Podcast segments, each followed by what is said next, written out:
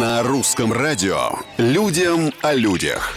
Всем привет, с вами Петр Кузнецов. Давайте начнем с курьеза из Канады. Женщина проиграла все деньги в местном казино, после чего набрала 911 и попросила спасателей отвезти ее домой. Ну а что? Время позднее, точнее уже раннее, около пяти утра было дело.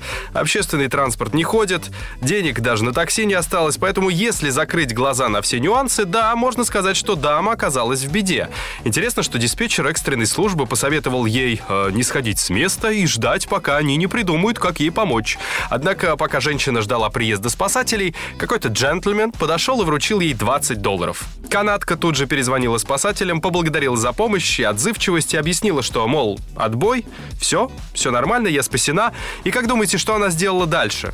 Верно, снова села за стол с рулеткой и проиграла эти 20 долларов. Людям о людях. Далее об американской бабушке, которая в 103 года решила сделать себе первую татуировку. Дороти Полок вышла из дома престарелых после долгой изоляции и решила пройтись по списку желаний, которые нужно успеть реализовать до смерти. На первом месте была та самая татуировка с изображением лягушки. В интервью журналистам бабушка рассказала, что очень любит лягушек, поэтому сомнений в выборе конкретного варианта не было. После выхода из тату-салона Дороти пошла дальше по списку и прокатилась на мотоцикле. Правда, в качестве пассажира. Бабушка, здоровья и долгих лет. На сегодня все. Совсем скоро новые истории и новые герои. Пока.